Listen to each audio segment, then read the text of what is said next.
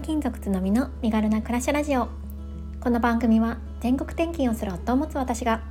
家族と共に身軽に快適に暮らすための工夫思考や学びを毎日共有するチャンネルです。2歳4歳の子育てワンママライフ読んだ本のことなど34歳なりのままをお伝えします。おはようございます。こんにちは。こんばんは。つのみです。4月17日月曜日です。皆様いかがお過ごしでしょうか？えもうねあのおはようございますと言いつつ、えー、午前中が終わりそうな時間に、えー、こちら収録をしているんですが、えー、1週間始まりましたね今週もゆるっと頑張っていきましょうえーとですね、まず冒頭にちょっとねあのノートの方に、えー、私がずっと伝えたいことっていうのをちょっと書いてみたんですよね。何を書いたかっていうとあの私この「身軽な暮らしラジオ」っていうのを、えー、タイトルにつけてやっているじゃないですか。で今までその身軽な暮らしっていうことについてあまり深掘りをしていなかったなって思ったんですね。であのー、でもねこれをマラジオで あの伝えればいいんですけれどもなんかこう声でお話しするとうまく話せない気がしたのであえてノートに書いてみましたもしね興味あるよって方は、えー、私の考える身軽な暮らしについて、えー、ちょっと書いてみましたので、えー、ぜひぜひ見ていただけると嬉しいなって思いますはい、えー、ここからは本題になるんですけれども、えー、今日はですねちょっと私の最近、うん、アンテナに引っかかっている言葉の一つである自分ごと化について少し考えてみたいなって思います。えー、タイトルは「自分ごと化は全てを一歩前進させる」っていうような内容にしようかなって思っているんですけれどもこのね自分ごと化ってやっぱり大切だよって言われているじゃないですか。で私もそう思いますし、うん、あの常ね常日頃、えー、意識していきたいなって思っていることなんですけれども、えー、今回ですね仕事育児それから、うん、最近私が始めた発信活動においてこの自分ごとかどういったところを意識したらいいのかっていうところですね、まあ、あの自分の振り返りも込めてちょっとお話ししたいななんて思っています。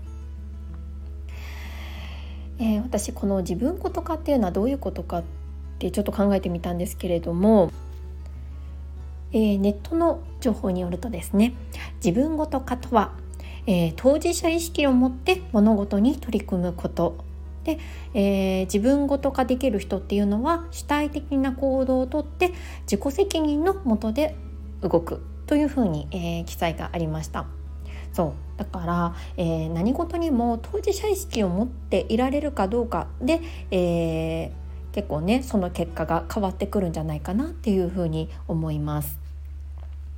で、えーと、今言ったようにまずね仕事の面からちょっとそれを、え、考えてみたいと思うんですけれどもこれ結構ねあの自分ことが大切だよっていろいろあのメディアとかでも言われてると思うのでまあまあさらっといきたいなって思うんですけれどもやっぱりこうある仕事を、えー、まあ、割り振られて、まあ、仕事をするっていうことが、まあ、多くのね社会人のケースでは、うん、あるのかなっていうふうに思うんですけれどもそうなった時にいかにその仕事に対して、まあ、自分が当事者だっていう意識を持って働けるかっていうのがやっぱり、うん、その仕事をねあのプラスに持っていくためには大切なことなんじゃないかなって思うんですよね。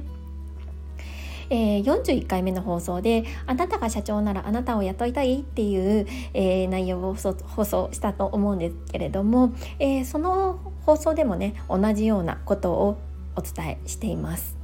そう社長だったら自分が社長だったら、えーと、自分が雇いたいような働きをしているかどうかっていうのはこれつまり当事者意識をしっかり持てているかっていうこととイコールだと思うんですよね。で、まあ、ここっていうのは、まあ、自分自身も大切にしていきたいなって思うところなんですけれどもあとはまあ仕事してるといろいろなね、あのー方と一緒に力を合わせて仕事をするっていうことも多いんじゃないかなって思うんですがその場合、まあ、誰かに何か指示をするっていうケースもあるんじゃないかなって思います。でこういう場合にもいかにその人に当事者意識を持ってもらえるか自分ごと化してもらえるかっていうところを少しだけ、うん、意識してお伝えするとちょっとねあの物事がうまくいくんじゃないかななんて思ってます。で、えーと、私これ、まあ、このねこれからま育児と発信活動についてもちょっとお伝えはしたいなって思ってるんですけれども、まあ、全ての事柄においてこの自分事化させる、まあ、結構ポイントになってくる部分っていうのが、えー、具体と抽象のバランスをしっかり考えることなんじゃないかななんて私は思っていたりします。どういうことかというとまあ、あの抽象的なことを、まあ、ざっくり、まあ、理念とかねあの目標っていうのを、まあ、伝えるじゃないですか。でそれだけではにとどまらずやっぱり具体的なことっていうのをその次にお話しすることが多いと思うんですよね。ここの抽象的なことと具体的なことのバランスっていうのを考えて伝えるとより、えー、その受け取った相手に伝わるんじゃないかなって思っています。まあ、具体的なことっていうと、えー、それを聞いて、まあ、抽象的なことをまず聞いた人がその次に実際に行動する時の一歩になるような、えー、ヒントですね。をしっかり、えー、じゃあ次はこれをやってみようっていうように思えるような具体的なことをちゃんと提示してあげるっていうことかなって思います。そうすることでうんより一層ね当事者意識を持っていけいただけるじゃないかなって思うんですよね。例えばじゃあ、うんと、育児に関して、まあ、ちょっと考えてみたいと思うんですけれども、まあね、あの育児って言ってもいろんな、えー、発達段階があるかと思うんですが、まあ、私はまだ、えー、幼児期の子育てしかしたことがないのでちょっとそれを例にとってお話ししますね。えー、例えば、まあ、私の次女の2歳はまさに、えー、絶賛イヤイヤ期なんですけれども、まあ、こういう子供に対して、まあ、いかに自分ごと化 してもらうかっていうところ、まあ、すごい難しいところかと思うんですけれども、まあ、それでもね2歳でも分かるところっていうのは多いと思うので、えー、できるだけですね、まあ、選択肢を与えるっていうことあとは質問形式にしてみるっていうことでまああの比較的ね自分のことだなってその子供が認識できる一歩になるんじゃないかなって思ってます。例えばですけれども、まあ、これもねあの以前の放送の中でもお伝えしたことかもしれないんですが例えばまあご飯を食べて手に洗手を手を洗いに行くっていうのが普段のルーティンだとしたら、まあ、何も声をかけなければ何もしないっていう状況があったとして、えーと、もうすぐ、えーと、手に洗手を洗いに行きなさいって言っちゃうとやっぱり命令になってしまってなかなかこういうのって自分ごとかにはつながらないかなって思うんですよね。そうではなくって、えー、当事者意識をなるべく子どもに持ってもらうためにはどんな声がけをすればいいかっていうと、えー、次はじゃあ何したらいいんだっけっていうような声がけとかがいいかもしれないですよね。ご飯ごちそうさましたよね。美味しかったね。じゃあ次は何するんだっけ？質問です。みたいな感じであの 声をかけるっていうのは、うん、ちょっとねあの当事者意識が芽生えてくるんじゃないかななんて思ったりしてます。こんな風にね、あのー、子供にも、まあ、声をかけていきたいところなんですけれどもまあね、まあ、とはいえね、まあ、そんなにまあなかなかうまくはいかないなっていうのはまあちょっと置いておいて、まあ、こんなことができるかななんて子育てにおいては思いました。あと最後、えー、発信活動についてなんですけれどもこれもすごい大切ですよね。ただただ、まあ、発信者側の思いとか、まあ、経験を話すだけではなくって受け取った方の生活にどれぐらい落とし込めるかっていうのがやっぱり大切になってくるんじゃないかなって思います。これは本当に私も今自戒を込めてお話をしてるんですけれどもえー、全ての事柄がその人自身に当てはまるかどうかはさておいてでもやっぱりこういうあの悩みを抱えているであろうっていう人に向けてその人たちが自分の話を聞いてちゃんと一歩を踏み出せるかそのあの話から何かを学び取って一歩を踏み出す、えー、糧になるかどうかっていうのはやっぱりここ大切なんじゃないかなって思うんですよね。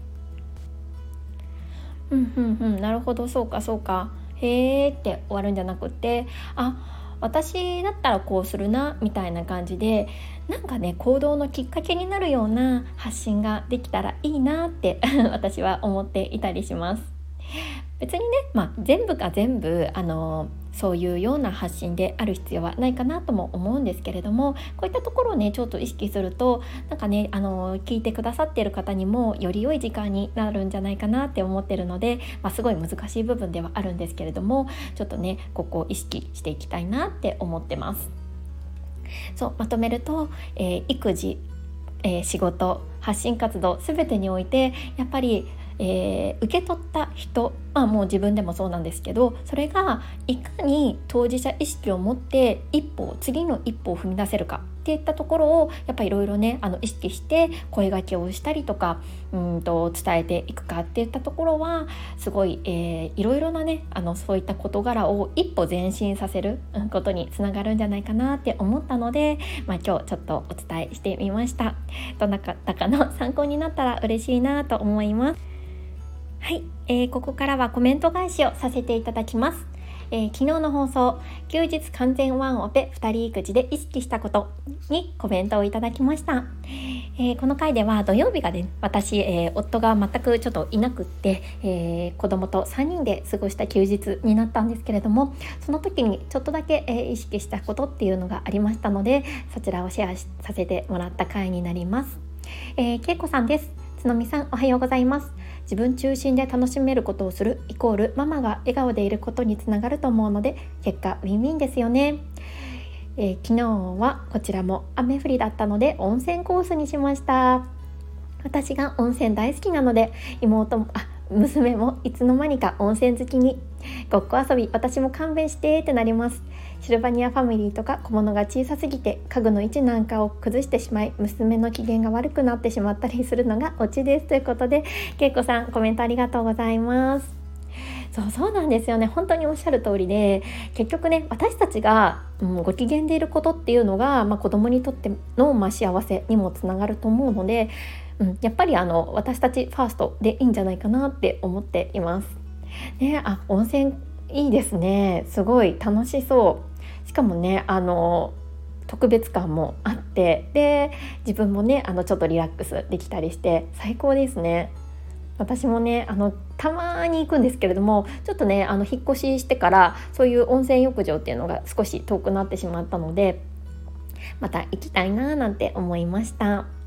それからあのごっこ遊びあの苦手っていうことであの共感いただけてありがとうございます。そうそうそうなんですよね。あシルバニアファミリーあのうちはないんですけれどもうちはねポポちゃんのねお家があって それがすごい苦手です。まあ得意なことでねあのお子さんと楽しめたら一番いいですよね。はい続いてゆかさんです。えー、つのみさんおはようございます。米粉のケーキ興味津々。オーブンで作る揚げない唐揚げも興味津々。楽しみましょう。一日くらいお風呂に入らなくたってどうってことないですよね。来月は我が家も夫我が家の夫も出張で家を空けるので参考にさせていただきます。夫不在の日はお風呂諦めたり諦めるありだな。つのみさんお疲れ様です。ということでゆかさんありがとうございます。そうそうあの米粉のケーキ本当に美味しいのであのぜひぜひあのちょっともしよかったら作ってみてください。なんかね罪悪感が本当にないんですよ。食べても、まあ、全然いいだろうって思える、えー、ケーキなので、うん、すごいおすすめです。あとねもう唐揚げに関してもこれもねあの一時期すごいハマっててやってたんですけど最近やってなくって本当にあの久しぶりにやりました。本当に簡単でもう唐揚げをね通常通り作るのと同じようにもうジップロックに、えー、鶏肉入れてもう醤油とかみりんとか普通に通常通りあの揉み込んでちょっと置いておいてで片栗粉をまぶして袋の中でそのまままぶしてオーブンシートの上にちょっと離しておくんですよね。離しておいてでもねオーブンでなんだろうノンフライの唐揚げみたいな、機能があるんですよね。でそれをもううちはねピッてやるんですけど多分そういう機能がない方でも180度ぐらいのオーブンで多分ね15分とか20分ぐらいやればできるんじゃないかなって思います。だからオープンオーブンの機能によってもねちょっとここ時間様々だと思うので様子を見ながらって感じだとは思うんですけれども、うん、結構美味しくできますよしかもねほんとその場にいなくていいのであのー、楽ですホットクックもそうなホットクックもそうなんですけどやっぱり台所にいなくていいっていうのがうん、何よりも私は気に入っている部分なんですよね。で特に、まあ、唐揚げなんかねあの油使って危ないじゃないですかそうだからねなおさらすごいいいなって思います。ね、よかったら是非お試しください。そうあとねあとお風呂諦めるっていうのも、うん、すごいいいと思います。私はね結構やっちゃいますね。もう夫いない時はもう土日にね土日にいない時はもういいやってもうスキップしちゃいますね。うん。そう1日ぐらい入れなくても、あのー、どうにもならないので次の日ねしっかり洗えば大丈夫かなって 思ってます。はい今日もちょっと長くなってしまいましたがここまで聞いてくださった皆さん本当にありがとうございます。あそうそれから、えーと、ノートのリンクはこちらのチャプターに貼らせていただきますのでよろしければご覧ください、えー、素敵な一日をお過ごしください。それではまた明日。